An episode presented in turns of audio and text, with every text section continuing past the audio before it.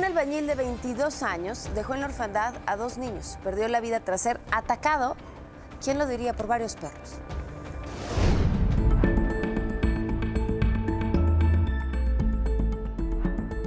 Justamente no es la primera vez que yo, este, que me acuerde, unos dos o tres, pero bueno, son los que yo sé, pero o los que yo me he enterado, pero. ¿Nada más son mordidas o?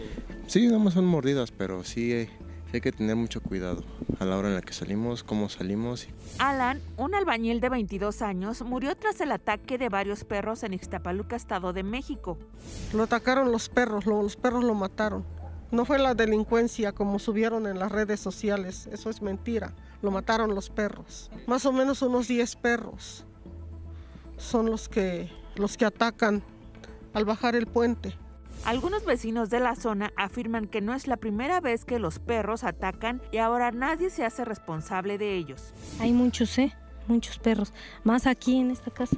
En esta sí hay muchos. Yo digo que recogieran esos perros, ¿no?